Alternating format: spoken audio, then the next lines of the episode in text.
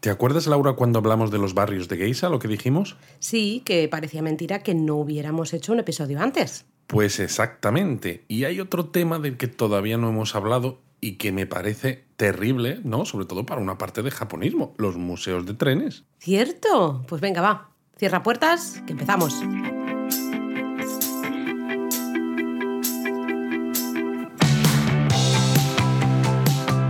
Bienvenidos a Japón a Fondo, El podcast sobre Japón de la mano de japonismo. patrocinado por Lexus. Experience Amazing. Bueno, bueno, bueno, bueno. Por fin un episodio Fun with Trains a tope. Yo tengo que decir que me siento muy enfadado ahora mismo porque hay algo, o sea, aquí hay, no sé, algún tipo de censura con el Fan with Trains. Censura, censura. Eh, va, no te quejes, que le vamos a dedicar todo este episodio, todo este Japón a fondo, a, bueno, los tres museos ¿no? de trenes más destacados. Que recuérdanos dónde están, Luis, por aquellos que no lo sabemos muy bien. Yo sí me lo sé. Tú sí no me, te lo mires, sabes, no me mires de esta manera, que yo sí me lo sé. Bueno, pues en principio los tres principales museos de, de trenes son los tres que gestionan diversas compañías de JR y están en Kioto, gestionado por JR West, están en Saitama, gestionado por JR East, y está en Nagoya, el de JR Central o JR Tokai. Vamos, ya veis, Kioto muy cerquita de Tokio y luego Nagoya, así que se puede llegar fácilmente. Bueno, en un itinerario de estos que decimos a veces en japonismo, ¿no? Itinerario básico por Japón, eh, haciendo un poquito Los algo puedes distinto. visitar ¿no? los tres en el mismo visitas viaje. los tres en el mismo viaje. Luego también hay muchos museos más pequeñitos, tanto ferroviarios como de, de metro, de compañías también específicas. Se están animando eh, muchas peque- eh, pequeñas, no tan pequeñas, ¿no? Compañías privadas a también Exacto. hacer sus propios museos, ¿no? También Bueno, es algo que se nota ello. también en parte por el- la pasión que tienen los japoneses por el, por el mundo del tren Hmm. y por la cantidad de trenes nuevos que las compañías van sacando. Y llega un momento, claro, en el que esos trenes que se van quedando antiguos, dices, ¿qué hago con ellos? ¿No? Puedes llevarlos todos al desguace, eh, la mayoría acaban en el desguace, evidentemente, pero algunos de esos trenes clásicos, sobre todo que en el caso japonés, han supuesto un cambio muy grande en la manera en la que los japoneses hacen turismo doméstico por ciertas zonas del país, pues dices, es que es una pena, ¿no? De destruir todo este Es patrimonio, cultural Es eh, patrimonio del histórico país. en Es muchos patrimonio, casos exacto, también, patrimonio porque- industrial. Claro, patrimonio, sí. Bueno, eh, el tema es que nosotros hemos visitado otros museos de trenes en otras partes del mundo, por ejemplo en Madrid o también en, en Bath, ¿no? En. Inglaterra. Y he de decir que, En bueno, el de, el de Bath, en York, eso, no en Bath, perdón, en York. Eh, el de York está también, me gustó Y el mucho. de York ¿eh? tiene un Shinkansen, además. Sí, es el sí, único sí, que tiene un. Shinkansen fuera de Japón. Pero quizá los museos de trenes japoneses que los japoneses saben hacer museos de trenes, porque ya no es solo la exhibición, ¿no? La exposición de diferentes coches, diferentes eh, Sí. trenes, ¿no? También máquinas y demás, sino que también hay muchísimas exposiciones eh, prácticas, por ejemplo, ¿no? De cómo Están muy pensados para que disfruten niños y mayores. Sí, sí, porque, realmente puedes aprender de todo, ¿no? Desde cómo funcionan los pantógrafos o no sé qué, o el sistema de, de abrir puertas. O, Totalmente. ¿no? También tienes aparte de... simuladores, por Eso ejemplo, pero tienes también un montón de zonas donde en algunos casos pues puedes aprender cómo funcionan los raíles y las vi- y las ruedas, ¿no? Es como cómo enganchan las ruedas para circular por raíles con diferentes formas de ruedas para que tú mismo compruebes lo eficiente que es, ¿no? De cara Eso a evitar es. un descarrilamiento y a funcionar a cierta velocidad. Entonces, están muy pensados para que los niños aprendan más sobre tecnología básica ferroviaria, pero también para que los, a los adultos puedan jugar un poco como si fueran incluso pues conductores de tren o los responsables de, del servicio de, dentro del tren, ¿no? De hecho, a veces escuchas a gente decir los, los nombres de las paradas exactamente igual como lo dicen. Kyoto, Kyoto. Más o menos. Ah, no me ha salido muy bien. También es porque estoy resfriada. Y estás resfriada. Claro, entonces no sale la voz igual. Y luego ¿eh? también hay que decir que en muchos de estos museos, además, pues tienes cafetería o cafeterías donde se puede comer eh, diferentes cosas, pero en muchos casos eventos ferroviarios, que son estas cajas de comida. Los equiven. Exacto, los equiven, estas cajas de comida preparada que en el caso de los museos, pues vienen con cajas con motivos ferroviarios, que siempre muchas, muchas veces a la gente le gusta y además, y, y- y además, aparte de la tienda, que, que ya te veo venir, Claro, que tú eres el que te vas a comprar media tienda y la otra media mm, se la vas a hacer comprar a Eric y así lo compras todo. Básicamente. Eh, hablando de los restaurantes, en muchos de ellos lo que tienen también son coches. eh, por ejemplo, en la parte exterior, en los que tú puedes comprar ese equiven, ¿no? Ese, Eso eh, es. ese evento eh, para llevar, ¿no? Esa comida para llevar, y te vas a esos coches que están para, bueno, pues están abiertos y te sientas en esos, en el interior de esos coches de tren reales a comer, ¿no? A tomarte tu, tu equiven, tu evento como si estuvieras en un tren Sí, la única en- en diferencia es que, ese, es normal. que ese tren no se mueve. A mí eso me encanta. La verdad he de decir que es una de mis cosas favoritas y es lo más tonto del mundo. Bueno, pero es que en es Japón, exacto, es que en. Japón se, se lleva mucho, ¿no? Y es una tradición ya desde hace tiempo el hecho de comer un equiven, ¿no? Esta caja de comida preparada específica, pues de la ciudad donde hayas subido al tren y te lo comes en un tren, pues de medio largo recorrido. Entonces, claro, en un museo de estos de trenes, tener un, un coche comedor, por así decirlo, donde puedes sentarte en un asiento normal y corriente y comer como si estuvieras en marcha, realmente a la gente le encanta. Bueno, empezamos con el Museo de Kioto. Venga, sí, por que ejemplo. nos- Yo creo que es de los. Bueno, quizá el último que vimos de los tres ya no lo recuerdo, porque Bueno, es que de los tres que hemos dicho hace es el más nuevo. 85 años que, viajamos a Japón, Sí. pongo el gif ese de, de la señora mayor del Titanic para hablar de eso. Pero sí, es que es el más nuevo de, de los tres Eso grandes. Mm, Es el Kyoto Tetsudo Hakubutsukan, ¿eh? el Museo Ferroviario de Kioto, y de hecho es el mayor, ¿no? en extensión, museo de trenes de Japón. Efectivamente, eh, abrió en 2016, son 31.000 metros cuadrados y como dices, es el más grande de Japón, aunque está construido sobre algo que ya existía, un museo de, de trenes de locomotoras de vapor. De Umekoji, eso es. súper interesante, pero que pillaba un poco, no demasiado lejos de la estación, pero un poco a desmano, alejado al menos de los principales núcleos de interés turístico de Kioto. Bueno, y también yo creo que había quedado un poco como, no abandonado, pero relegado un poco. eh, a lo mejor solo iban pues los mm, japoneses con Iban niños más frikis. frikis y tal, ¿no? Porque aunque gustan mucho las locomotoras de vapor, ¿no? Y tenías la rotonda donde giran las locomotoras de vapor y demás, pero tenía poca cosa más, ¿no? Entonces, claro, el usar esa parte para integrarla dentro de un nuevo museo, hacer un nuevo desarrollo en toda esa zona, ¿no? Pues le ha dado una nueva vida a, a esa parte de, de Kioto y claro, pues además hay una estación nueva de tren, con lo cual se llega fácilmente desde, Yo creo que ha sido un acierto absoluto. desde la estación ¿eh? de Kioto, Sí. también ya no solo los autobuses y demás, y la verdad es que es un acierto porque siempre está Para mí sí, porque muy además es darle nuevo aire a ese antiguo museo de locomotoras de vapor. También por lo que sé, si no recuerdo mal, eh, en este museo hay material donado por el antiguo Museo de Transporte Moderno de Osaka. Exacto, había un museo en Osaka que cerró en 2014 justo para que eh, no se pisaran mucho con, en el museo que se iba a abrir en, en, En Kioto. Kioto, ¿no?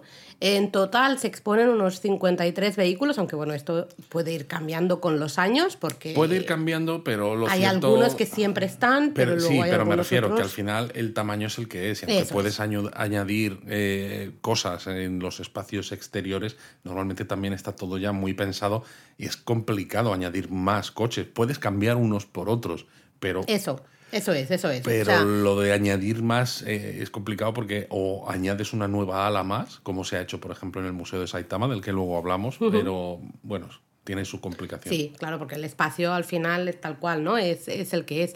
Lo interesante de este museo de, de- del ferrocarril o museo de trenes de Kioto es que, claro, tenemos desde esas antiguas locomotoras de vapor, ¿no?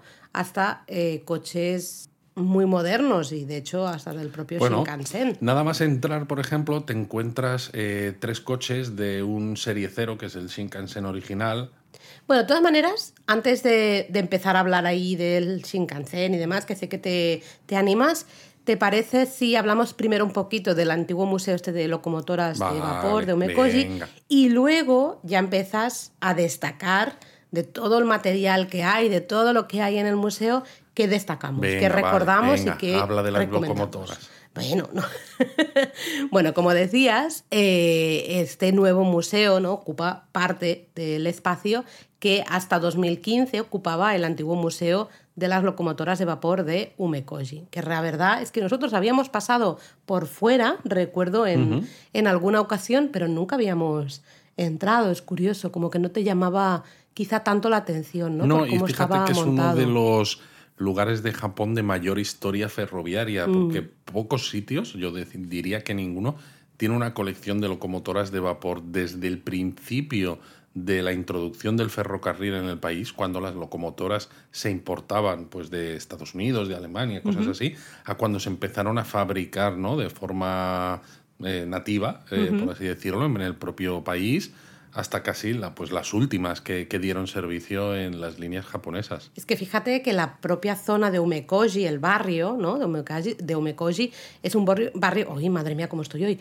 Un barrio de gran importancia. Sí, dentro sí, vas, lo- vas- vas soltando las, la- las, las vocales y las vas poniendo al azar. A ver, bastante es que estoy pudiendo hablar. De vez en cuando me, salta, me sale algún gallo y tal, pero he estado días de que casi ni, ni voz tenía, ¿eh? Bueno, repito. El barrio de Umekoji es un barrio, pues eso, con mucha importancia histórica dentro de, de los ferrocarriles, ¿no? Porque en 1914 se construyó aquí un depósito de locomotoras de vapor, ¿no? que es justamente ese edificio semicircular que todavía podemos ver hoy en esta visita al nuevo Museo de Trenes es. de Kioto. ¿no?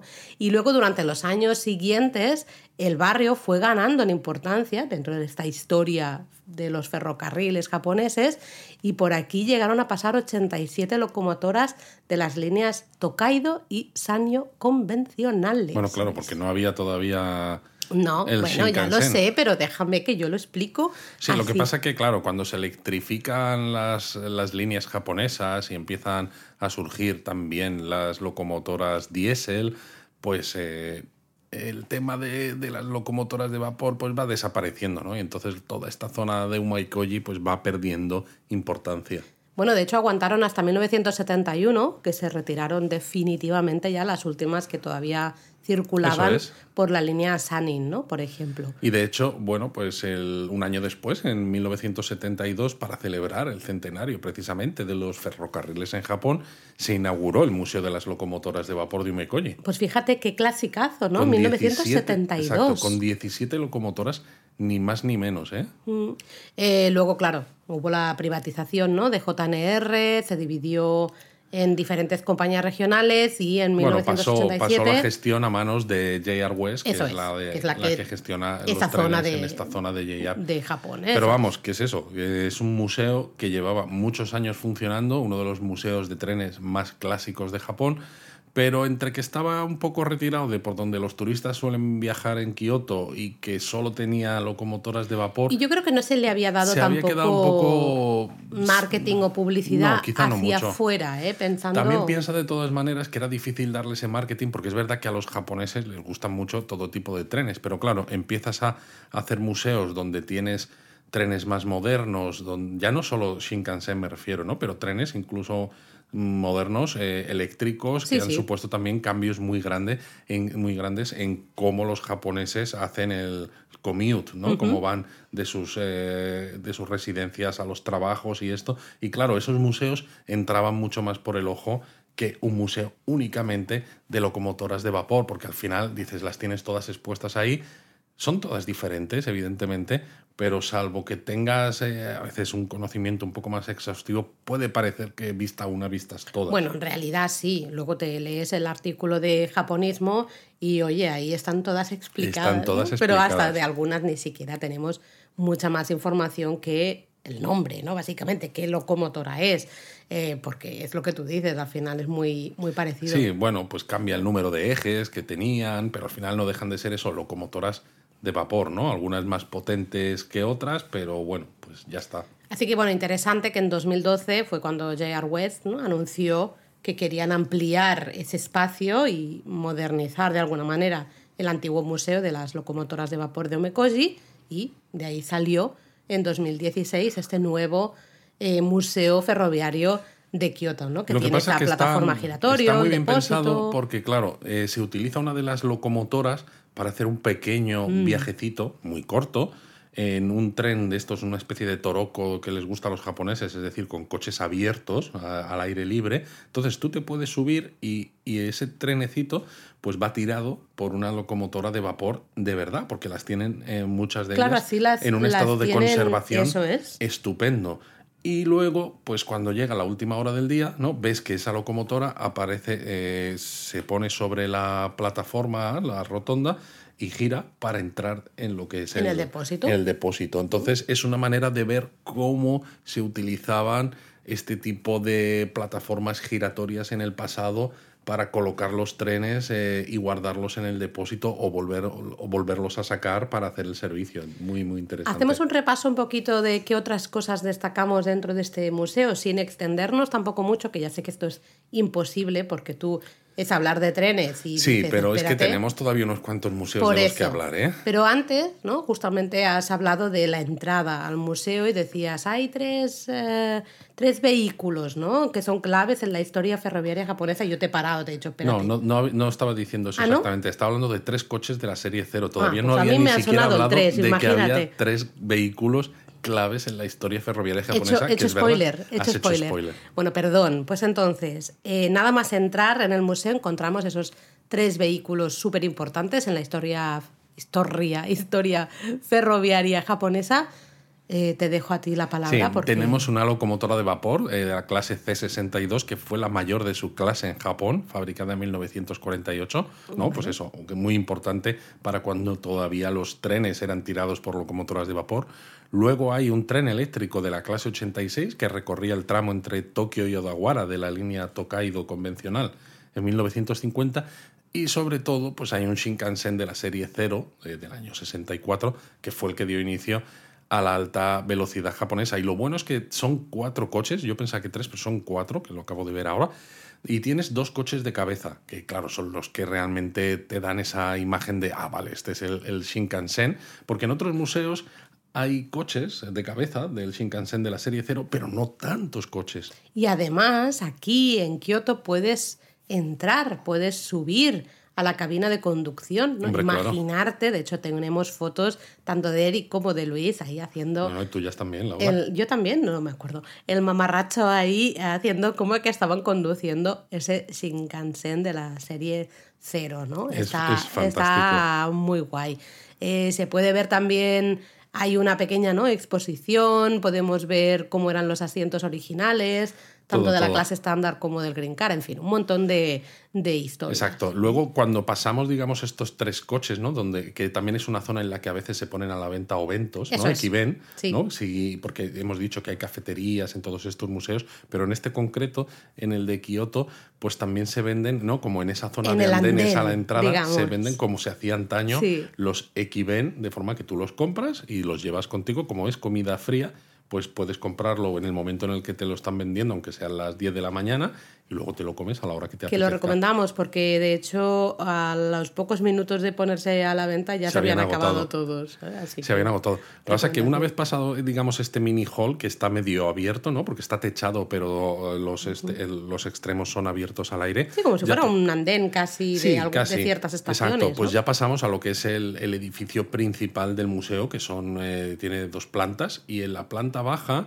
ahí encontramos un montón de cosas, pero una de las cosas de los trenes que destaca sobre todo es un Shinkansen de la serie 500, que fue el primer tren comercial en alcanzar los 300 kilómetros por hora en 1996. Curioso que has mencionado, se nota que todos tenemos ahí nuestros favoritos, porque has mencionado ese Shinkansen de la serie 500, que es verdad que llama mucho la atención, ¿no? Es el, no me estoy confundiendo, ¿verdad? Es ese que es gris, es que luego con un tono azul y que tiene forma además como de gusano. Comparado con otros trenes bala que son más cuadradotes, lo que son los coches, este tenía forma cilíndrica. Sí, sí, sí. Pero también hay ahí una locomotora de vapor del año 1903. También, también. Que de hecho fue la primera en fabricarse en Japón. ¿no? Marca ahí un hito gran Totalmente. importancia en la historia ferroviaria japonesa. ¿no? También, claro, es, también es interesante, por ejemplo, una unidad diésel que hay, de un Kija 81, que es del año 1960, que hacía el Limited Express eh, Kuroshio.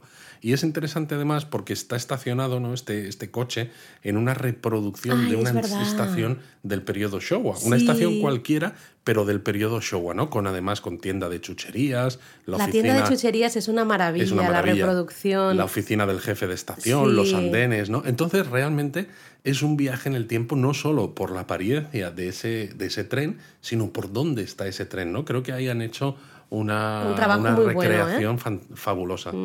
El Shinkansen de la serie 500 no es el único, ¿verdad? Que había en, en esta planta No, abajo. Creo no, que no, había no. un Shinkansen de la serie 100, ¿puede ser? Efectivamente, un Shinkansen de la serie 100 que tiene De la serie también te pasa a ti También me esto, pasa a mí. ¿eh? Que tiene la librea original en blanco y azul, porque en los últimos años de servicio de esta serie, J.R. West la usó con tonos verdes, eh, con un color diferente. De hecho, tengo alguna foto de 2007 Te iba a decir, me en, suenan. en Hakata, donde todavía estaba en funcionamiento, ¿no? En, la línea Sanyo, esta, esta serie 100, y estaba con la librea, la nueva que añadieron después, no la original en blanco y azul. Bueno, hay muchísimo más eh, en esta planta, eh, varias exposiciones de los avances, las instalaciones ferroviarias, un montón de lugares también interactivos, hay cabinas de conducción con los altavoces, un montón de historias, Sí, muchísimo hay también más. espacios donde puedes ver cómo funcionan las máquinas de billetes, es, eh, de bueno, todo, un montón de ¿no? cosas. Eh, pero si subimos a la planta superior, destacamos ahí el gran diorama. Les encantan los dioramas Los los museos dioramas de les trenes. encantan, claro, porque además eso, gustan tanto los trenes que se venden reproducciones de trenes prácticamente de absolutamente todos los trenes que circulan en Japón. Entonces, claro, hacer un diorama, si tienes dinero y tienes espacio, Ese es, vamos, fabuloso. el juego de para, hecho, para este, todos, fíjate, ¿eh? Laura, son 30 metros de ancho y 10 metros de fondo. Es una pasada. ¿eh? Hay un montón, además recuerdo que había un montón de trenes diferentes, varios, ¿no? Funcionando a Más la eso, vez. hay trenes clásicos japoneses, como los que puedes encontrar en el museo, hay Shinkansen también, de los que gestiona J.R. West, eh, hay un montón de cosas. Y encima tienes experiencias interactivas por esta planta, tienes la sala de control de trenes, ¿no? Donde puedes experimentar cómo es, cómo es el trabajo, ¿no? De, de control de trenes, eh, y luego simuladores de conducción. Hmm, que siempre están a tope, pero bueno, merece, merece la pena. Y aquí también es donde está una exposición interactiva que se llama Subamos al tren,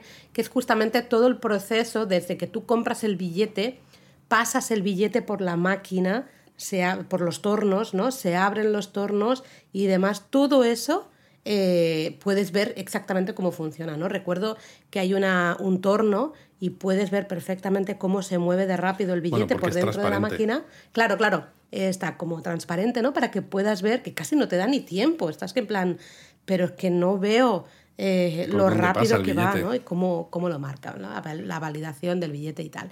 Y luego, justo en la azotea, tenemos lo que se llama el Sky Terrace, ¿no? Eh, que es una plataforma de un mirador al aire libre que tienes unas vistas que para mí son maravillosas Bueno, es que claro, la, de la el- ciudad de Kioto. Es que además hay que decir que tal como está situado el Museo de Trenes, eh, esta azotea da hacia las vías precisamente de la línea Tokaido, Eso es. tanto convencional como de la de tren bala. Y justo al otro lado de las vías tienes una parte del sur de Kioto donde está el templo Toji con su Eso pagoda. es. Entonces hay veces que tú ves pasar Shinkansen de la línea. Tokaido con el eh, la pagoda del templo Toji como, como fondo. Para mí es esa tradición y modernidad. Claro, claro, es que es esa imagen de tradición y modernidad que tanto gusta, que tanto gusta en Japón. A mí esa, esa imagen, la verdad es que este mirador me gustó muchísimo. De hecho, esa foto es la del mes de mayo del calendario de fotos de japonismo. Bueno, mm, yo soy gran usadora, digamos, de, de esa foto, me gusta muchísimo. Bueno, más cosas. Hay otra parte, como una segunda terminal del museo, ¿no? Que es otro como andén Exacto. techado y demás. Según el museo, un poco representativo del periodo Taisho, en el que pues hay eh, la exposición de los vehículos un poco que quieran destacar en cada momento en Bueno, el... tienes un Twilight Express, ¿no? Que es uno de esos Claro, cuando que nosotros ya- fuimos había el Twilight Exacto. Express, creo que van cambiando en Sí, esta no sé zona. Mm. si seguirá estando, pero tienes algunos coches a veces como este Twilight Express, ¿no? Que era como un coche de, de noche donde Eso podías hacer, eh, tenías un restaurante, eh, eh, Cierto lujo. Claro, tenías cierto lujo, podías dormir, tenías restaurante comedor, ¿no? Que prácticamente quitando pocas, pocas cosas hoy en día, ¿no? De estos trenes turísticos muy especiales, ya, Ya no, no hay. queda, ¿no? no. Entonces es un tren que, que es parte del pasado de Japón porque era de este estilo turístico para viajar de noche que ya no existen eh, prácticamente. Pero que no son tan lujosos como los que hay ahora, que, Hmm. Que son, prácticamente imposibles de, imposibles de pagar, ¿no? Si tienes un, un sueldo normal.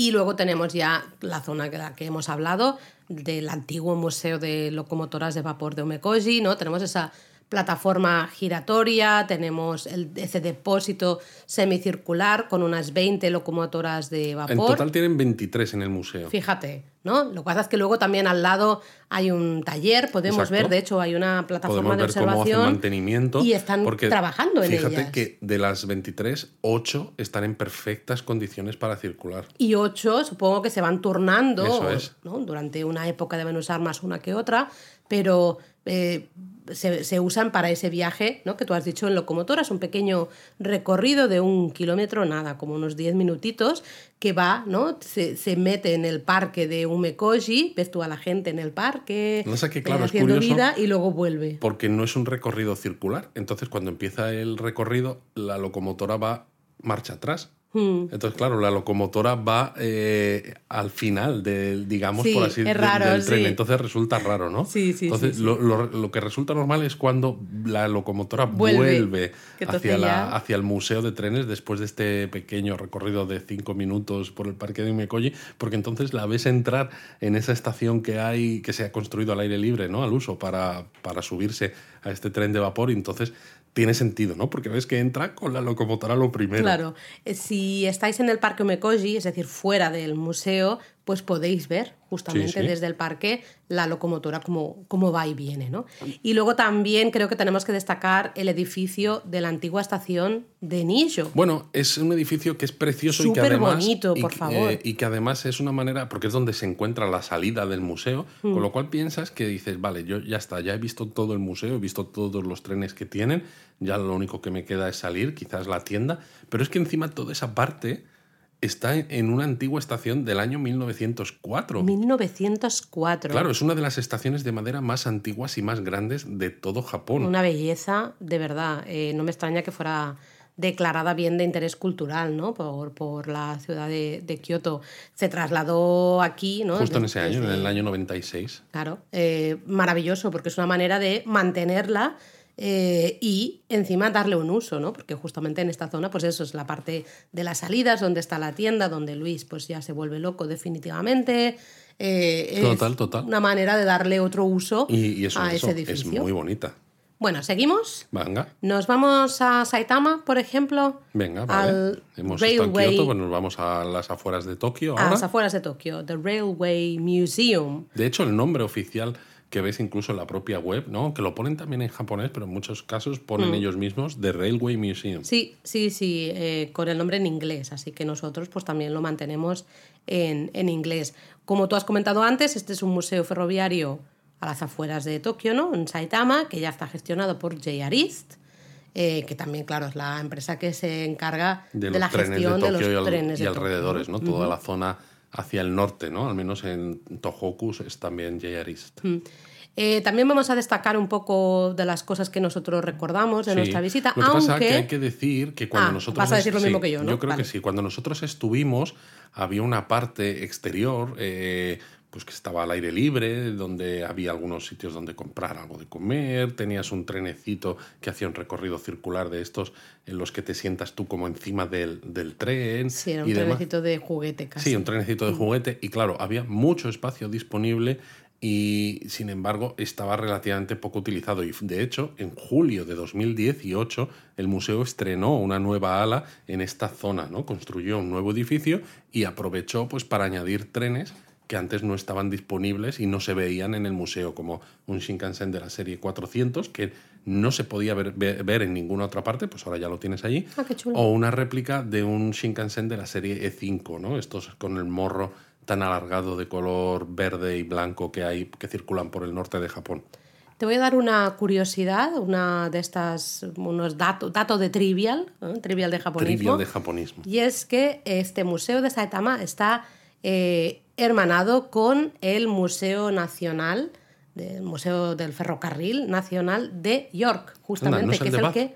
No es el de Bath, es el de York, que es al que nosotros fuimos y que he confundido eh, de manera absurda al empezar este episodio del podcast. Gracias por recordármelo, Luis. Siempre es un placer grabar contigo. Exacto. Bueno, pues no es la única curiosidad para el trivial, Laura, porque yo te voy a decir que el museo recibe o recibía, eh, no sé cómo estará ahora con todos estos Ah, que se temas pandémicos, eso que se apañen, Eh, un millón de, de personas al año. Madre mía, qué barbaridad. Se nota que, que les gustan Se nota que le gustan los trenes. los trenes. Bueno, el museo eh, realmente ahonda en la herencia ¿no? y la historia industrial del desarrollo del propio sistema ferroviario eh, japonés, ¿no? También del resto del mundo. Se fija también, evidentemente, uno no puede hablar de la historia del ferrocarril sin mirar pues dónde se creó ¿no? y dónde se desarrolló y luego cómo los japoneses se fijaron en eso Claro. y empezaron luego a, a construir sus propios, sus propios trenes. ¿no?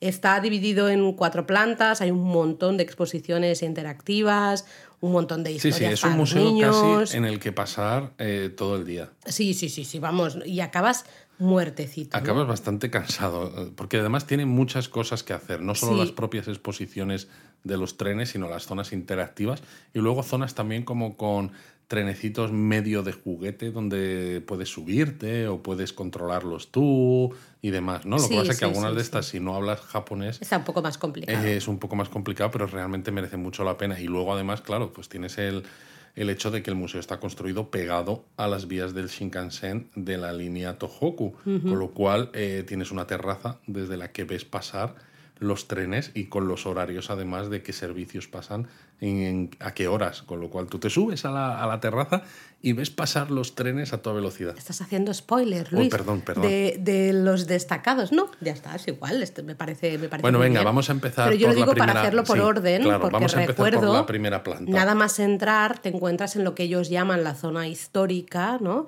Eh, que es al final la zona dedicada a los inicios del, del ferrocarril, ¿no? Recuerdo que había una locomotora de vapor, creo que la número uno, de hecho. Exacto, una lomo- locomotora del año 1851 que se importó desde el Reino Unido. Claro, en aquellos momentos Japón no tenía capacidad ni conocimiento para construir una locomotora de vapor, ¿no? Pero ya conocían el, el- el tren, el tren de vapor y es eh, actualmente bien de importancia cultural y monumento ferroviario del país. Monumento ferroviario del país. Sí, sí, sí, Telita sí. esto, me Sí, encanta. bueno, tiene ¿eh? una cantidad de categorizaciones de cosas importantes Bueno, de patrimonio que lo no que veas. interesa. Eh, luego aquí también había, recuerdo, eh, exposiciones de la propia Red Nacional de Ferrocarriles, ¿no? todo el tema de los Limited Express, el- la importancia del transporte suburbano, el tema de la electrificación y es lo que esto supuso para el transporte masivo ¿no? de personas. eh, bueno, en fin, había también tema de transporte de mercancías y ya también aparecía en ese momento el nacimiento del Shinkansen. Bueno, en esta primera planta no tienes una zona que es está dedicada al nacimiento de- del Shinkansen. Entonces tienes una cabina, un coche de cabeza de una serie cero del Shinkansen, el- el original, pero por dentro incluye una pequeña exposición eh, ¿no? De, de elementos conmemorativos y es muy interesante porque para visitarlo te dan como un billete sí, como hay un el señor original. ahí hay un que, señor te, que ¿no? te timbra el billete. y que luego, además. exacto, te lo, te lo marca. Sí. Y ese billete te lo quedas de recuerdo. Es un billete, claro, pues como los que se utilizaban eh, cuando se estrenó el Shinkansen. Claro, en el del año 64, eso es. Sí, es, sí. es muy, muy, muy interesante. Pero además del Shinkansen es muy interesante porque en toda esta zona también hay una parte de historia de coches ferroviarios imperiales. Ah, es verdad. Pero no había un también, hablando de Shinkansen, perdón, es que ya a veces me confundo de- entre museos, ¿eh? Pero no había un, también un coche de cabeza de la serie 200. También. perdón, es que claro, digo, para ya terminar de hablar de, del Shinkansen, ¿no? También, también. Que el- la serie 200, si no recuerdo mal, Es del año 82, año 82. el que está en el museo. Ok, vale. Pues ahí, ahí queda dicho, ¿eh? Tenemos. Además, aquí esta es otra pregunta para Trivial, porque antes hemos hablado de un coche de la serie 100 en el Museo de Kioto, Sí. ahora hablamos de un coche de la serie 200. ¿Qué coche, eh, qué serie se construyó primero tras la serie original? ¿La 100 o la 200? Bueno, seguro que es la 200 por, por la trampa, ¿no? Aquella, porque normalmente dirías, pues la serie 100, ¿no? De hecho, por eso la serie 200 es tan parecida externamente, ¿no? El morro a la serie 0, Qué porque fue la primera que se hizo. Lo que pasa es que había una diferencia entre los trenes que iban hacia el este y los del oeste. Entonces se repartieron los números, ¿no? En plan de, vale, pues números pares en los trenes que van hacia el este e impares en los que van hacia el oeste. Por eso el primer tren que se eh, construyó tras la serie 0 fue para el este, entonces serie 200. Bueno, me estoy apuntando todo esto para el trivial de japonismo o el Kahoot del japonismo en marcha. Eh, van a sufrir, Luis, van a sufrir. Lo, lo que pasa es que esto ya no se cumple tanto, evidentemente, ¿no? Porque, bueno, los trenes del, del oeste, ¿no? Pues han sido serie 300, 500, 700, N700, pero los del, los del este, pues tuvieron, tuvimos la serie 200, la serie 400, pero luego ya empezaron a ponerles la E delante, ¿no? De East. Entonces el E E1, E2, E3, E4 y ahora ya van todos por orden. Bueno, ahí, ahí queda dicho. ¿eh? Ahí queda dicho. Bueno, te he interrumpido cuando justamente estabas diciendo, recordando que también hay, hay una parte de eh, temas imperiales, ¿no? De los coches ferroviarios eh, usados por la familia imperial, ¿no? Exacto. Tienes, por ejemplo, el modelo imperial de la clase 1 del año 1876, que fue el primer coche ferroviario dedicado a la familia imperial, construido para el emperador Meiji. Es una barbaridad, Es lo una recuerdo. barbaridad Mira que a veces confundo estos museos, ¿no? Ya a veces digo, no sé qué había en cada uno de ellos, pero esto lo recuerdo perfectamente. Este es coche una de la clase 1 belleza es una belleza. Totalmente, ¿no? Y luego eh, también destacamos de este museo la plataforma giratoria, justamente, ¿no? Sí, Ese- es una plataforma giratoria parecida, pues al final no deja de ser eso, una plataforma giratoria a la que hay en el Museo de Locomotoras de Vapor de Umeikoji, dentro del Museo de Kioto. Lo que pasa es que en este caso está en el interior Eso es. del museo y lo que se utiliza es para exponer en esa plataforma alguno de los coches que hay en esa planta del museo. Entonces hay veces que hay uno, hay veces que hay otro y en algunos momentos del día esa plataforma funciona, ¿no? Se arremolina la gente alrededor para ver pues cómo gira. Además te explican un poco, ¿no? Pues to- todos los temas de cómo funciona, eh, en fin, está todos en japonés, pero está interesante. Hay varios, sí, pero recuerdo que había varios dibujitos también. También. No deja de ser una plataforma giratoria y más o menos todos sabemos cómo funciona, ¿no? Pero sí Gira. que te dicen, básicamente, gira. Eh, pero te dicen, ¿no? Pues es- se tiene que colocar el tren en este punto, entonces Eso ya es. puede girar correctamente, etcétera, etcétera. Más cosas, bueno, como en todos los museos, también hay simuladores en este, si no recuerdo mal. También tenemos restaurante. También. Había una plaza también exterior donde había ¿no? varias cosas. Claro, que esa es la plaza exterior donde está ahora la Southwind. Eso es. que ¿no? es la extensión. La extensión, que tú te mueres de ganas de Me ir. muero de ganas de ir. Eh, ¿Destacas alguna cosa de esta extensión? Sí, lo que decía, dos trenes nuevos eh, que antes no se podían ver en ningún museo. Un coche de la serie E5, eh, que es una reproducción, no es original, porque Vale. la serie 5 todavía está en funcionamiento, Vale. pero mola porque es de la clase Grand Class. La serie E5 fue el primer Shinkansen que añadió una nueva clase, ¿no? Porque los trenes bala, igual que los trenes, pues los expresos limitados, eh, tienen dos clases, ¿no? La clase estándar y el Green Car, que sería como la clase business, ¿no? Sí. Pues estos trenes, en eh, la serie 5 fue el- la primera serie que añadió Grand Class, que todavía tenía as- menos asientos por fila y eran más parecidos a una butaca de clase business de un avión, ¿no? Vale. De estos que los asientos se reclinan, lo tienes totalmente, digamos, casi cerrado para ti, para que no tengas ninguna molestia, tienes servicio a bordo que te dan alguna Madre bebida, mía. alguna no sé qué.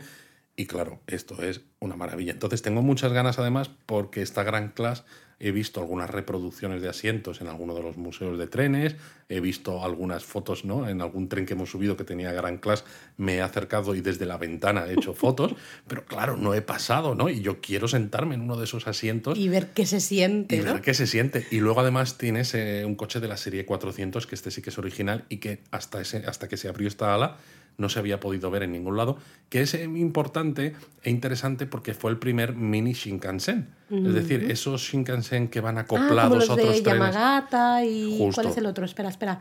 Eh, Akita. Akita, eso es, gracias. Claro, ahora tienes la serie E3 en la línea Yamagata y tienes la serie E6 en la línea Akita.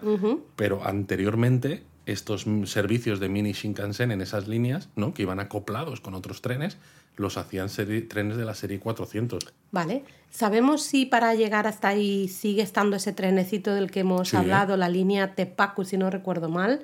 Era ese trenecito así un poco de juguete eh, que te metías, ¿no? Dentro, nos metimos los tres en un, en un cochecito, iba a decir Exacto. un vagoncito, en un cochecito, y eh, llegamos al otro edificio, ¿no? Efectivamente. Entonces entiendo que todo esto está en, To- sí, en sí, esta sí. zona, ¿no? También destacamos el diorama aquí de este, de este museo. Están ya en la segunda planta. Mm, eh, Es el más grande de todo Japón. te iba a decir, pero no estaba muy convencida. Tiene un kilómetro 200 de vía. Qué barbaridad. Pequeñitas, pero un kilómetro pequeñitas, 200. pequeñitas. ¿no?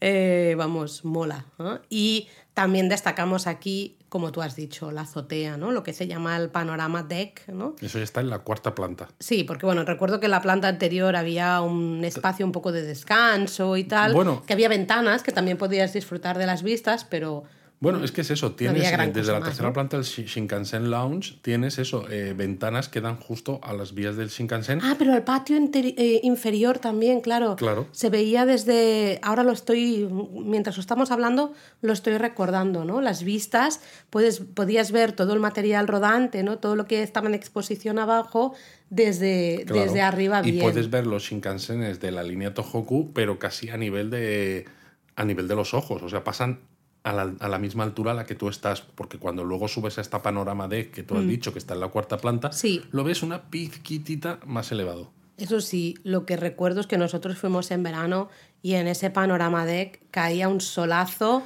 Sí, porque no hay ninguna sombra eh, y en pleno verano el- la solanera que cae es tremenda. Entonces, eh, lo mejor es, si vais en verano, os acercáis, veis la lista de trenes que pasan y a las horas a las que pasan. Sí, que eso mola, está muy guay. Está eso, muy ¿eh? guay. Miráis el reloj y decís, "Mm, vale, me quedan todavía 10 minutos hasta que pase el siguiente, pues me Espero vuelvo a meter dentro. a cubierto, que no quiero pillar una insolación. Totalmente. Bueno, seguimos, nos vamos al tercero de los grandes museos de trenes de Japón y nos vamos a Nagoya.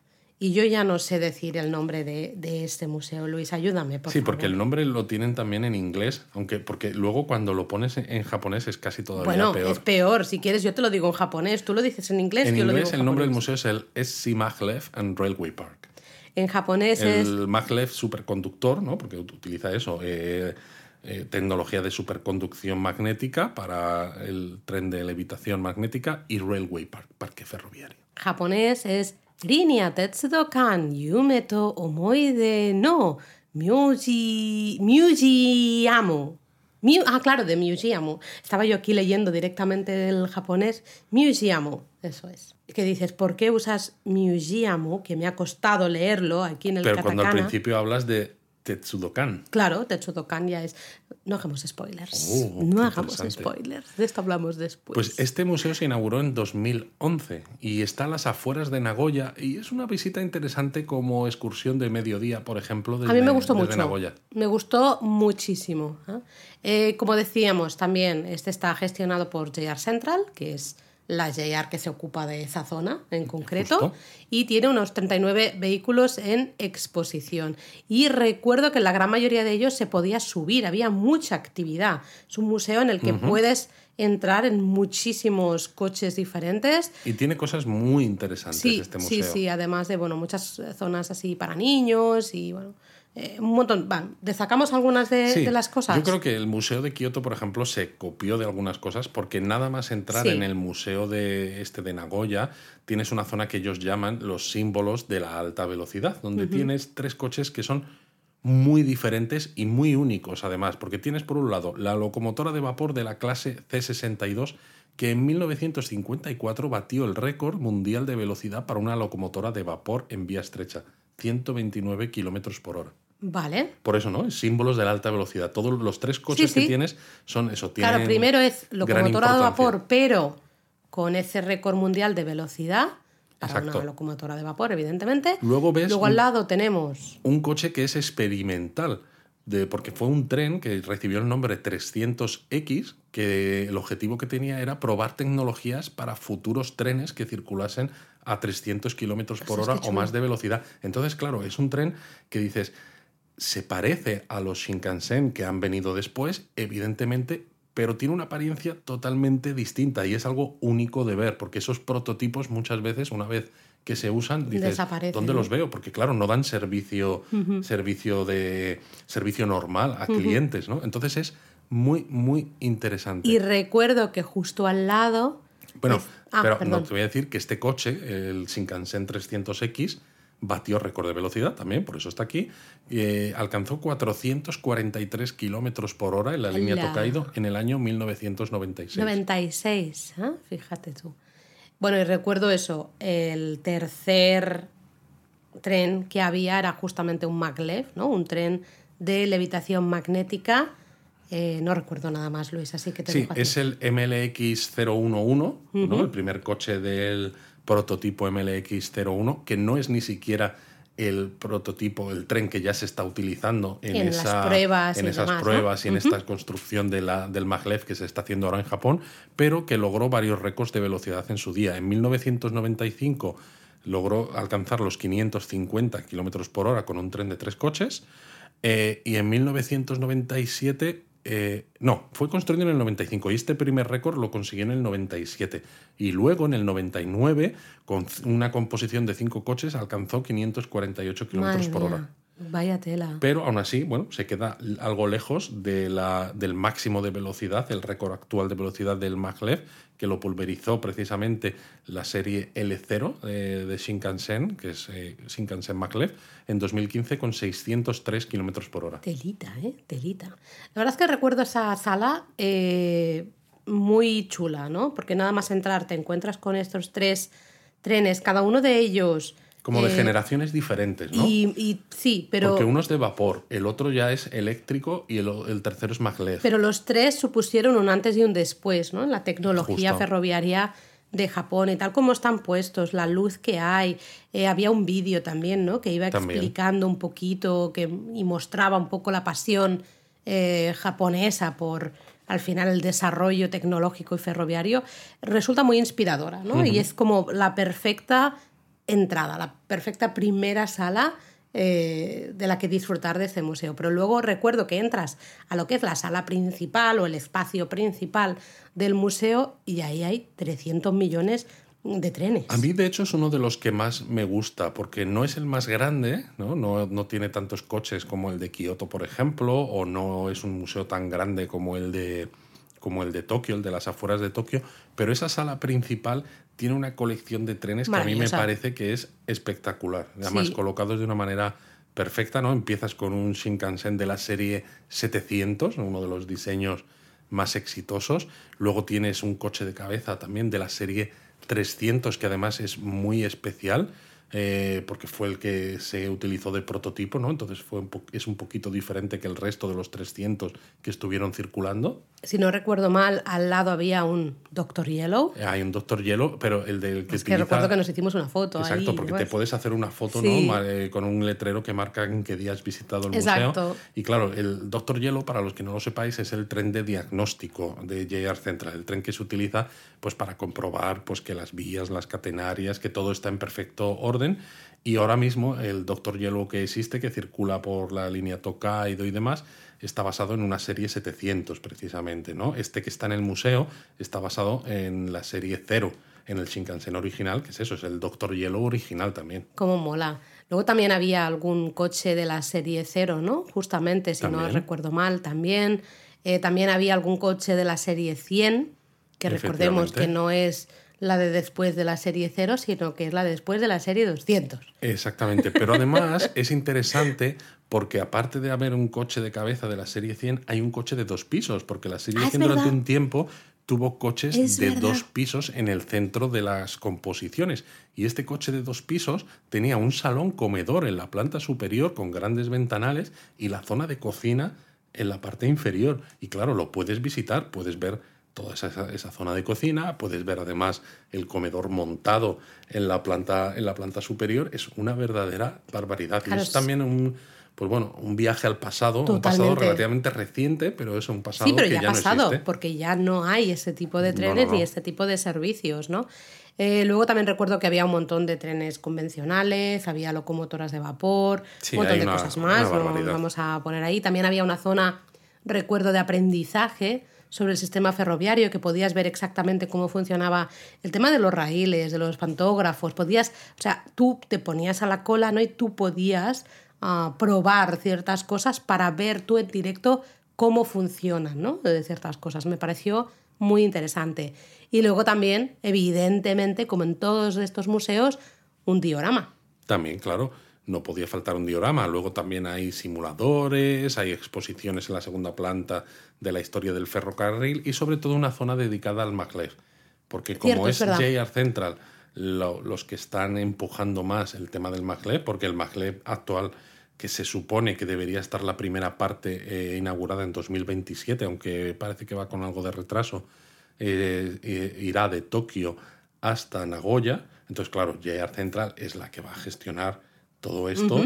Y entonces tienen una zona dedicada al maglev. Que está muy chulo, ¿eh? Está muy chulo, está muy bien explicado. Tienen Sí. además como pequeñas maquetas de todos los prototipos de, mag- de maglev que se han ido utilizando en Japón a lo largo de los años, a medida que se han ido descubriendo y se han ido mejorando eh, ¿no? las soluciones tecnológicas para circular eh, pues, con levitación magnética Mm. a alta velocidad. Está muy, muy chula.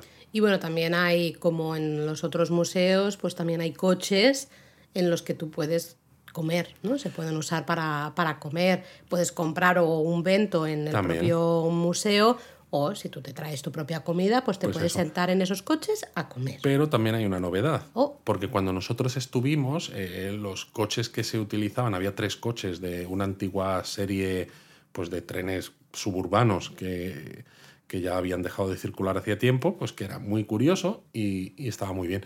Pero desde hace relativamente poco han cambiado estos trenes, Laura. Bueno, claro, supongo que ahí tienen un poco de flexibilidad, ¿no? Si tienen material extra o, o Pero fíjate qué material ¿no? extra. O sea, ahora mismo el coche comedor que hay en el exterior donde comes es un serie N700, la primera unidad de la serie N700, la prototipo. Ostras, tú tienes ganas de ir Hombre, ahí entonces, a ver, a, comerte un vento ahí. A ver, si- es, es- es una de estas cosas que no sabes qué pensar, ¿no? Porque por un lado, estos coches antiguos que había antes, dices, ya no También existen. tienen su gracia, Tienen ¿no? su gracia y ya no puedes subir a ellos porque no circulan, pero dices, por otro lado, la serie N700, claro, ya he subido bastantes veces porque la N serie N700 está en funcionamiento actual, pero claro, que sea el prototipo de la serie N700... Le da un puntito, uf, ¿eh? Eso, eso le da un puntito. Bueno, te dejo que te lo pienses, a ver si quieres volver a este museo o no Hombre, todavía. Claro que sí. No sé si ya está, te lo has pensado ya, ¿no? No has tardado nada. No. Y vamos a repasar muy brevemente, muy rápidamente, otros museos eh, ferroviarios de interés. Vale. Yo quiero empezar por el pequeñísimo parque ferroviario de Ome, porque Ese me te parece... costó, ¿eh? Te costó. Sí, porque y luego me encantó. Llevaba años diciéndote, Laura, quiero que hagamos la excursión a Ome para ver este mini museo ferroviario. Y era como, es que está al En oeste este de viaje no nos Tokio. encaja, en el Es que- siguiente. bueno, es que al final está al oeste de Tokio y se tarda un ratito en llegar. Pero es que además, si juntas la excursión y visitas lo que es la ciudad de Ome, que tiene un toque retro súper Un toque chulo. Showa. Sí, sí, sí, ¿no? De la época Showa y demás. Tienes una excursión muy bonita, muy completa, ¿no? El museo, este pequeño museo, fue inaugurado en 1962, Ya te atención, digo, ahí tela, nada, ¿eh? para celebrar el 90 aniversario del ferrocarril japonés. Y, y bueno, tiene una parte interior con varias exposiciones, muchas fotografías especialmente Exacto. de diferentes momentos, pero luego lo más interesante es la parte exterior, chiquitita, pero eh, puedes Chiquitita, ver... pero fíjate, hay 11 bienes de interés cultural, eh, que no es, no es poco. Claro, porque tienes eh, locomotoras de vapor, tienes una locomotora eléctrica y tienes un Shinkansen de la serie cero. Sí, se nota de todas maneras eso, que el Shinkansen de la serie 0 es el que dio el pistoletazo de salida a la alta velocidad, no solo en Japón, sino en todo el mundo, porque es la serie de Shinkansen. Hay, hay Shinkansen cero por todas partes. Eh, No, eso es lo que me refería, que es la más, la más preservada, Sí. porque tienes serie ceros en muchísimos lugares. ¿no? Sí, de hecho, lo que decíamos antes, que el Museo Ferroviario de York, en el Reino Unido, tiene incluso una serie cero cuando no hay ningún otro museo ¿no? que tenga trenes japoneses por ahí fuera. Bueno, pues tenemos que contar la curiosidad que en el, en el propio museo de York, ¿no? Recuerdo que estuvimos hablando con alguien del museo y nos preguntó qué significaban los kanjis que había en los extremos de los coches, ¿no? Y le explicamos que era lo de eh, si es un coche con asientos reservados o sin reserva, porque no lo sabían, ¿no? Fuimos nosotros los que les explicamos eh, lo que significaban y ya se pusieron ahí muy contentos. Pequeña curiosidad. Otro museo eh, que también creo que es muy recomendable, que a mí me gustó mucho la visita, no es específicamente de ferrocarril como tal, sino de metro, pero bueno, todo entra dentro del mismo saco, ¿no? Pues ya está. Es el museo de Tokio Metro, de la empresa Tokio Metro. Efectivamente, porque el metro de Tokio, ¿no? Eh, dice, pero qué, os pasa que decís Tokio Metro, metro de Tokio? El metro de Tokio realmente está compuesto de líneas eh, gestionadas por dos empresas diferentes. Y una de ellas, Tokio Metro, que es la que tiene más líneas, tiene este museo que está en la zona de Kasai al este de Tokio. Sí, recuerdo especialmente que había eh, la entrada había dos, coches, también son coches, ¿no? Eh, dos coches históricos, había uno de la línea Marunouchi que luego como que se ha recuperado, ¿no?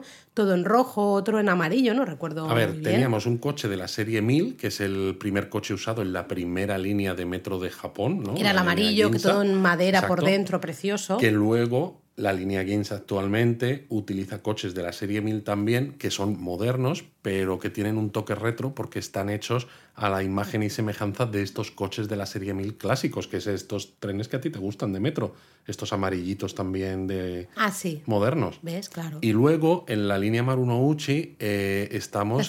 era el coche rojo, ¿verdad? Efectivamente. Si no recuerdo mal, y que luego también se ha recuperado eh, parte o se ha usado parte en la actualidad, si no, si no recuerdo no, mal. Es el, el, coche de la serie 300, que es el otro que hay al lado de la línea Marunouchi, ¿no? tiene una apariencia que destaca mucho con ese color rojo y con unas como unas cenefas en blanco los laterales, que luego esto lo conocen mucho nuestros amigos argentinos porque estos coches se vendieron al subte, al metro de Buenos Aires, entonces han circulado por Buenos Aires y lo que se ha hecho en la actualidad de nuevo es hacer trenes modernos con la apariencia y la pintura exterior exactamente como la de los coches de la serie 300 antiguos. Es decir, ya que funcionó también lo de la serie 1000 eh, moderna en la línea Ginza, pues en la línea Marunouchi actual, pues también hay trenes que tienen este aspecto retro, pero evidentemente con todas las comodidades modernas, eh, porque funciona muy bien también para los propios fans de los trenes.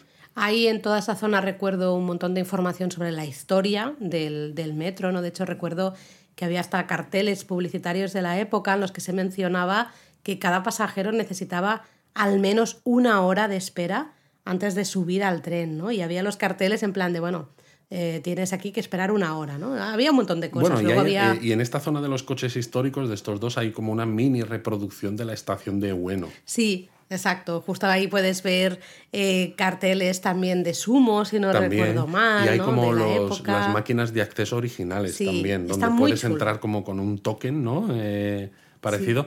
Y luego, bueno, el resto del museo es relativamente pequeñito, pero tiene muchísimas explicaciones que además está en inglés también, lo cual mm. es fácil de entender. Mm. Tienes, por ejemplo, una explicación de cómo se hacen los túneles, ¿no? Con una especie de trozo de tuneladora y demás. También de procesos y sistemas de seguridad, señalética. También recuerdo que había. También. Eh, también había partes, exposiciones específicas para diferentes líneas. Recuerdo la línea Ginza, la línea Namboku, por ejemplo, que estaban destacadas en Está muy, muy interesante. Lo único es que pues tiene una tiendecita que en este caso mm, se queda un poco corta.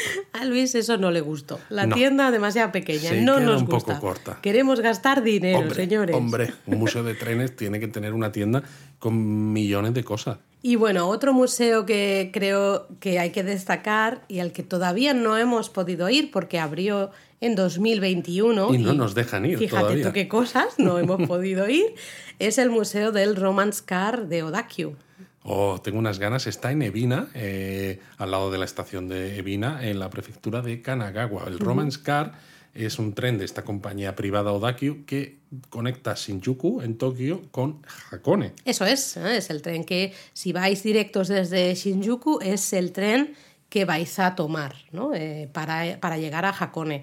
El tema es que ha habido, claro, muchos romance car, muchos diseños el primero fue de 1957 y ese mismo año además rompió el récord de mundial de velocidad para trenes de vía estrecha, alcanzando los 145 kilómetros por hora. Y de hecho se dice que el diseño de aquel primer romance car, ¿no? con ese morro como muy eh, redondeado pero que cortaba el aire, ¿no? Para tener una buena, un buen coeficiente aerodinámico y demás, que inspiró el diseño del primer Shinkansen. Bueno, el museo tiene también exposiciones de historia, también tiene un diorama, tiene un montón de cosas, pero mm, yo creo que lo más interesante aquí es justamente la exposición de los diferentes coches de Romance Car. Exacto, tienen una colección de Romance Car eh, diferentes muy muy interesantes, porque además muchos de los romance carnos al final se han dado a conocer y, la gente los ha valorado mucho porque el coche de cabeza, en muchos de los casos, el conductor va en una plataforma elevada. arriba, ¿no? Con lo cual tienes eh, un cristal muy grande al, frente del tren y justo pasajeros ahí sentados, que, pueden ver el, el trayecto pues sin que nada les moleste, ¿no? Sin que tengas un conductor delante ni nada. Es, un tren realmente pensado para disfrutar del propio trayecto, no solamente del destino al que vas, sino también del trayecto. Bueno, ya para ir acabando más pequeños museos, tenemos un museo de Keio, que se llama Keio Railland Railway Museum, que está en Takahata-Fudo, a unos menos de una hora desde Shinjuku. Eh, parece bastante dedicado más a niños que a adultos, pero bueno, nosotros no hemos estado, así que todavía. Exacto, pero lo tenemos en la lista porque al final da lo mismo niños o adultos, si es museo de trenes.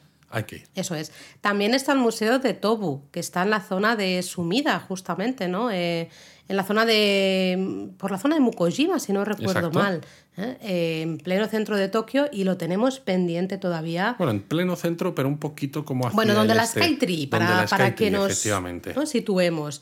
Eh, tiene bastantes vehículos, en, bueno, bastantes, es un museo pequeñito, pero por ser pequeñito tiene bastantes vehículos en exposición, ¿no? Tiene locomotoras de vapor, también tiene locomotora Y sobre todo tiene una cosa interesante que es un tranvía eh, del año 54, porque es eso, en Tokio no, hemos comentado en japonismo a veces que quedan dos líneas de tranvía, pero es eso, el tranvía es algo pues como en casi todas las ciudades del mundo que desapareció cuando eh, las ciudades fueron creciendo y se fueron dedicando espacios al transporte privado ¿no? en vehículos de motor pero que en algunas ciudades están recuperando, pero bueno, no en todas lo, lo están pudiendo hacer también por el propio tamaño de la ciudad o la propia congestión que hay de tráfico. Entonces es interesante poder ver un coche de un tranvía histórico, como, como en el Museo de Tobu. También hay una reproducción de una oficina de, estación, en fin, un montón de, cositas que le tenemos muchas ganas.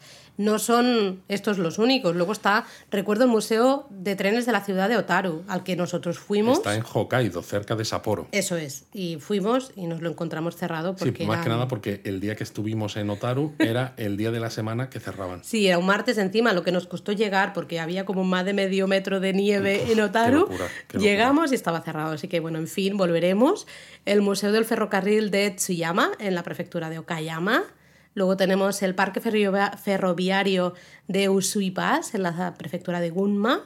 El Museo de Historia del Ferrocarril de Kyushu, en la zona de Fukuoka y luego también el Centro Cultural Ferroviario de Shikoku en Ejime, al que también teníamos previsto ir y al final no pudimos ir porque era un poquito... y no nos encajaba. No, un poquito más complicado de llegar y es un sitio bastante chiquitito. Madre mía, Laura, te los sabes todos, ¿eh? Los tenía que apuntados, no voy a mentir.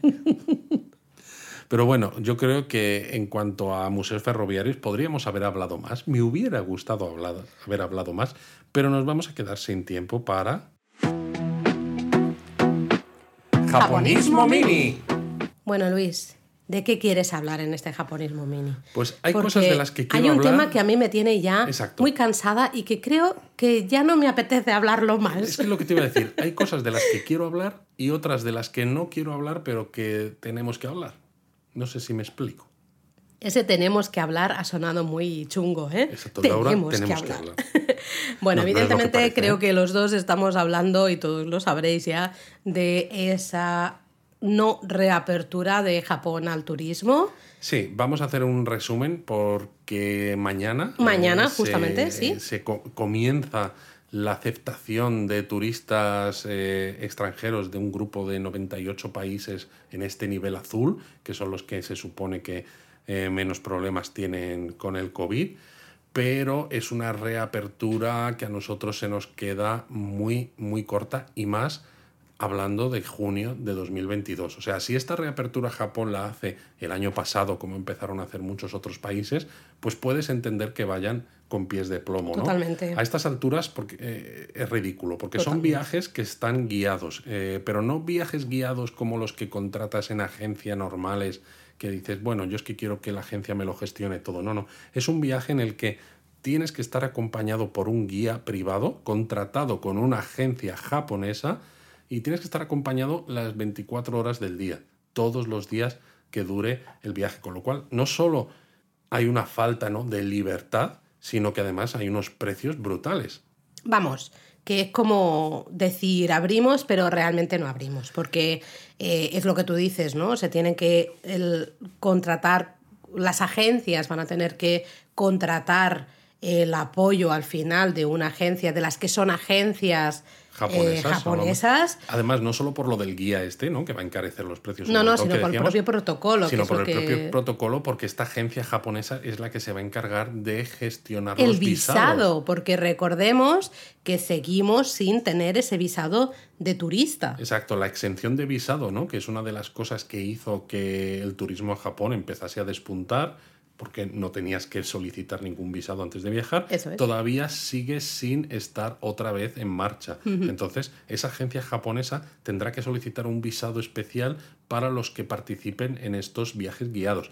Además, las normas que se han comunicado para los turistas son más restrictivas que las que tienen los propios japoneses. Y claro, una cosa es que si tú viajas a un país, tú tienes que cumplir la legalidad de ese país, ¿no? Dices, bueno, vale. Todos lo hemos hecho, los que hemos, viajado en pandemia, nosotros poquito, pero hemos viajado en pandemia y evidentemente te informas de cuáles son las normas claro, pero son en ese país normas y tú te las aplicas. Todo el mundo, los nacionales y los que visitan el país. Pero en este caso, eh, por ejemplo, ¿no? el uso de las mascarillas que eh, para los japoneses es una recomendación, no una obligación, y además y que de se hecho acaba de relajar. Eso es, ¿no? Se está intentando eh, decir a los japoneses, oye, he empezado a usar menos las mascarillas, tal, que también te digo, bueno, porque hay algunas imágenes. golpes de calor, están, están empezando a ingresar chavales, incluso jóvenes, que están haciendo deporte en el exterior, que ya empieza a haber mucho calor en Japón, con la mascarilla a todas horas, pues varios ingresados. Es que están teniendo el mismo debate que se tenía aquí el año pasado. Totalmente. Vamos tan tarde en todo que yo ya no sé ni qué decir. Lo que es todavía peor es que, aún si tú eres japonés, ¿no? Pues tienes unas recomendaciones de ir relajando el uso de las mascarillas y si entras como turista es mascarilla a todas horas. Y dices, no puede ser. Es absurdo. Mascarilla a todas horas, gel hidroalcohólico a todas horas, ¿no? Hasta recomiendan, por ejemplo, que si entras en una tienda, te pongas gel antes de tocar eh, las cosas que se venden en la tienda. Entonces miras lo que se vende y una vez que lo vuelves a dejar en su estantería, te vuelves a poner gel otra vez. Es como, estamos locos. Yo digo que esto es como viajar en el tiempo. Japón te permite viajar en el tiempo, ahora más que nunca. No, eh, al, 2020, 2021. Porque están mentalmente con esos PDFs, con esas imágenes, con esas recomendaciones que dices, han pasado dos años, señores, ya no estamos en ese momento. Esto ya ha pasado. Nos hemos vacunado mucho, por suerte vivimos en lugares en los que hemos tenido acceso a esas vacunas. Eh, ya está. Bueno, Basta Japón, ya. el problema que no podemos seguir igual que hace un año, año y medio. El problema es que Japón está obsesionado con los contagios. Porque fíjate que no hablan nunca de si Yo no sé si está obsesionado o no. Lo que están obsesionados es con que no entre del virus actual es más grave o no. Están obsesionados con los contagios y quieren evitar el contagio a toda costa, a pesar de que Japón ahora mismo tiene más contagios que el resto del mundo. Yo no sé si tú creerme eso, país... fíjate lo que te digo. Pero bueno, eh, como a mí me aburre, mmm, porque ya es que ni me enfada, me aburre soberanamente hablar de este tema, vamos a hablar de cosas más divertidas. Sí, sí, porque se te nota que, te estás calentando. Sí, no, no, no, es que no puedo más ya. Em, justamente para todos aquellos que no podemos ir a Japón y queremos alternativas, ¿no? Corea del Sur siempre había sido un destino que nosotros queríamos de alguna manera a lo mejor hablar en japonismo pensando en eh, combinarlo con un viaje a Japón. Bueno, al final tenemos artículos sobre, por ejemplo, eh, excursiones desde Tokio, excursiones desde Kioto y desde Osaka. Al final, Corea del Sur está muy cerca de Japón. Ya ves. Y bueno, en avión está muy cerca desde cualquier punto de Japón, pero es que incluso si estás en Kyushu, por ejemplo, Más todavía. más todavía, porque es que lo tienes al ladito. Sí, con lo cual nosotros siempre lo habíamos pensado en una combinación. He de reconocer que ahora mismo, más que combinación, yo lo estoy viendo como destino en sí mismo. Totalmente. También porque eh, cuando te empiezas a ver, un poco a mirar, ¿no? investigar qué quieres ver, eh, empiezas a hacer una lista demasiado grande y dices, Dices, no ya no tengo tiempo. Es un poco como Japón, ¿no? Que dice, "Oh, es que en una semana puedo ver unas cuantas cosas, pero se me queda corto. Exacto, ¿no? Claro, cuantas más eh, semanas tengas, pues mucho Pues mejor porque mejor. vas a claro, ver más Corea del Sur, ¿no? ¿por qué nos gusta? Nos gusta porque, bueno, que queda cerca, nos Luis, gusta no nos por la vamos a engañar a nadie. Nos gusta por la comida. Nos gusta por la comida, pero luego además eso, es que si, si gusta Japón, al final, ¿no? Muchas veces hemos hablado del poder culturizador de China, pero es que en el caso de Corea del Sur, ¿no? De la península coreana, muchas de esas cosas, de esas influencias culturales que llegaban a Japón, llegaban a través de esa península coreana. Y claro, luego está toda la historia de Corea del Sur y, y Japón en, en tiempos recientes, que algunas cosas más duras, otras menos, pero lo que hay realmente es mucha, muchas similitudes con suficientes diferencias, también Diferencias. para hacerlo interesante. Pero yo creo que si te gusta Japón, hay muchas cosas en Corea del Sur ¿no? que no te van a resultar tan ajenas. Sí, así que bueno, hemos iniciado un nuevo espacio, hemos dado salida ¿no? un poco a estas ganas que tenemos de viajar a Corea del Sur, justamente con una nueva sección en la web dedicada a planificar estos viajes a Corea del Sur y como todo el mundo, ¿no? que hemos, cuando hemos estado hablando, tanteando un poco el terreno, todo el mundo nos decía, se viene coreanismo, se viene coreanismo. Pues bueno, hemos cogido un poco ¿no? el guiño este eh, y le hemos puesto a esa sección de nombre coreanismo con un Sí, al ¿no? final un es una categoría más de Pero contenidos dentro de es japonismo. tema, forma Lo parte que de pasa japonismo. que, bueno, nos lo hemos hecho venir para que la cabecera y la barra lateral, si lo veis desde el ordenador, sean diferentes y sean específicas para todos los contenidos que vaya a haber en esta sección. De momento tenemos solamente un post que es El pues, cómo cómo, planificar. planificar. un viaje que a es Corea del el Sur. post que nosotros, o sea, que nosotros Escribiríamos para, para nosotros, nosotros. mismos, que de hecho lo hemos escrito para nosotros mismos. Básicamente. De hecho, esto salió un poco también hablando en privado, tanto en privados de Instagram como especialmente en Discord, eh, con la gente de la comunidad de Discord, eh, hablando, mucha gente nos dijo, ¿por qué no lo publicáis? O sea, todas las cosas que vosotros tenéis en cuenta a la hora de planificar un viaje, publicadlo. ¿Por qué no lo compartís? Porque seguramente lo podemos usar nosotros para planificar nuestros viajes. ¿no? Y a partir de, ahí, viendo que a la gente le apetecía un poco que lo publicásemos, pues nos hemos animado y bueno, se vienen pues más, más ideas, ¿no? De eh, itinerarios que ver en Seúl, que ver en. Busan, A ver, en principio cosas. lo que sí que hay que hacer es un poco de disclaimer, ¿no? No, no va a ser un japonismo 2 de Evidentemente Corea, no, porque es eso, primero- va a ser una sección dentro de japonismo. Claro, es que pensad que japonismo llevamos desde 2006. O sea, ya solo por una cuestión de tiempo, ahora mismo, o sea, es imposible, ¿no? Eh, que en un futuro esa, esta sección crezca mucho o crez- crezca más o más rápido que la de Japón, Bueno, tú a igual saber. que la sección de Tokio, por ejemplo, ha crecido mucho Eso es. japonismo, ¿no? Pues es otra sección más de contenidos. Pero lo que quiero decir es que, igual que en japonismo tenemos un montón de contenidos sobre libros, sobre películas, sobre sociedad, ¿no? Sobre comportamiento y demás, no vamos a meternos a- a- ahora, al menos al principio, principio.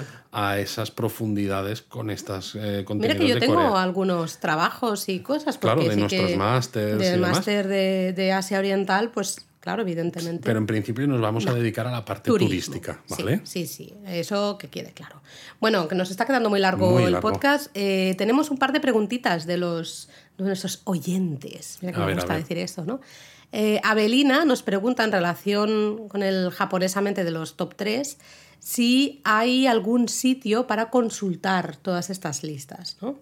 Entonces, un sitio, es lo que va a decir, ¿no? un sitio oficial como tal, con todas las, las listas, no, no, Lo que sí que tienes es en muchas revistas te van a ir saliendo listas, ¿no? Depende de lo que, de lo que sea la revista, y luego en japonismo que tenemos un post con un, todas estas listas eh, pues todas en, el mismo post, que está súper guay para hacerte una idea un poco de qué quieres visitar. Y luego eh, Xavier, también sobre el mismo japonesamente, preguntaba si había alguna lista de Rotenburó, que ya sabéis que son esos onsen al aire libre. Claro, que yo sepa no, oficial como tal, eh, hay muchas listas no oficiales, han salido listas en diferentes revistas, por ejemplo, a los japoneses les gustan mucho las revistas temáticas de turismo, ¿no? donde se presentan diferentes lugares. He visto listas del mejor rotémburo de montaña, el mejor rotémburo eh, combinación playa-onsen, el mejor rotémburo de zonas nevadas. Pero bueno, yo creo que podríamos dar alguna, algunas ideas ¿no? de Rotemburo chulos que hay por el país para los que nos están escuchando. Vale, pues mira, una recomendación, si os gusta algo súper remoto porque cuesta mucho llegar, es Takamaha... a ver, espera, Takamagahara. Ahora lo he dicho bien. He tenido que cerrar los ojos para decirlo, ¿eh? Eh, en la zona de Hida, eso sí, súper remoto. Si esto es demasiado. Alpes japoneses, precioso. Si es demasiado remoto. Otra recomendación, la zona del lago Kawaguchi, Kawaguchiko, especialmente si vais en invierno, las posibilidades de tomarte un baño viendo el monte Fuji son bastante altas, así que eso mola mucho.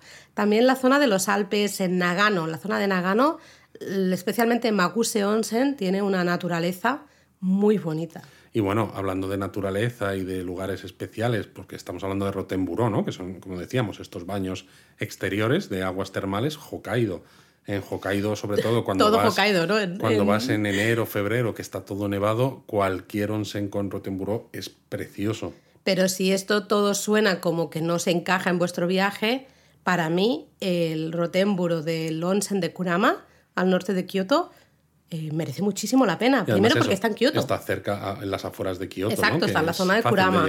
que ya la zona de Kurama es maravillosa. Y encima yo recuerdo ese Rotenburo eh, muy chulo, muy bonito. Mm, rodeado de montañas, muy bonito. Así que Luego también. tienes el Valle de Illa, ¿no? En, ¿Illo? ¿Qué te pasa? El Valle de Illa en, Tokushima, en Shikoku. No te ha hecho gracia mi chiste. No, no me ha hecho gracia. Bueno, vale, ok.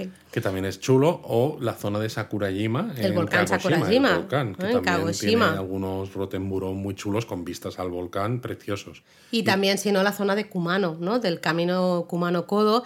Tenemos la zona de playas como Shirahama, por ejemplo, o Kikatsura, con rotémburos a pie de mar, ¿no? una maravilla poder bañarte viendo el mar justamente, o los rotémburos ya de interior, como por ejemplo Yunomine Onsen, y ¿no? los, tres pueblos onsen ahí de, de Hongu, que también está guay. Y teníamos también otra pregunta ya de Abelina, que nos preguntaba si había listas de comida, Luis. Mm. Y la verdad es que yo creo que no. Bueno, estaban los tres wagyus que mencionamos. Los tres wagyus, pero, ¿qué te parece si nos hacemos nosotros algunas listas de comida? Lo dejo ahí como idea para otro episodio. También están los tres mejores ramen. ¿Cómo está em, pensando ya, Luisete? Sí, estoy pensando. Pues yo creo que puede ser ahí un episodio guay. sí, sí. hacer unas listillas. Abelina, danos unas semanas y, y a ver si. ¿No? A mí me parece que puede funcionar bien. Bueno, pero dejamos de lado los comentarios de los oyentes porque para terminar el episodio tenemos que hablar de la palabra japonesa. Y claro, estamos hablando de museos de trenes. Entonces, yo no sé qué, has pensado, Laura, pero algo tendrá que ver con esto. Pues mira, he pensado en la palabra japonesa para museo de trenes. Fíjate tú. Ahora mismo se me está cayendo la gotita, como los personajes de, de, manga. Mira, museo en japonés se dice hakubutsukan. Hakubutsukan. Y se escribe con tres kanjis. El primero eh, eh, significa exposición, exhibición. El segundo es el de cosas y el tercero es el de edificio. Así que realmente es súper sencillo porque es el edificio en el que hay cosas, en exposición. Pasa que, claro, ves el kanji y dices, anda, si ese kanji es el de como el de kimono, el de mono. Claro, claro se lee de otra manera, claro, aquí, porque es que estas cosas del japonés que tanto...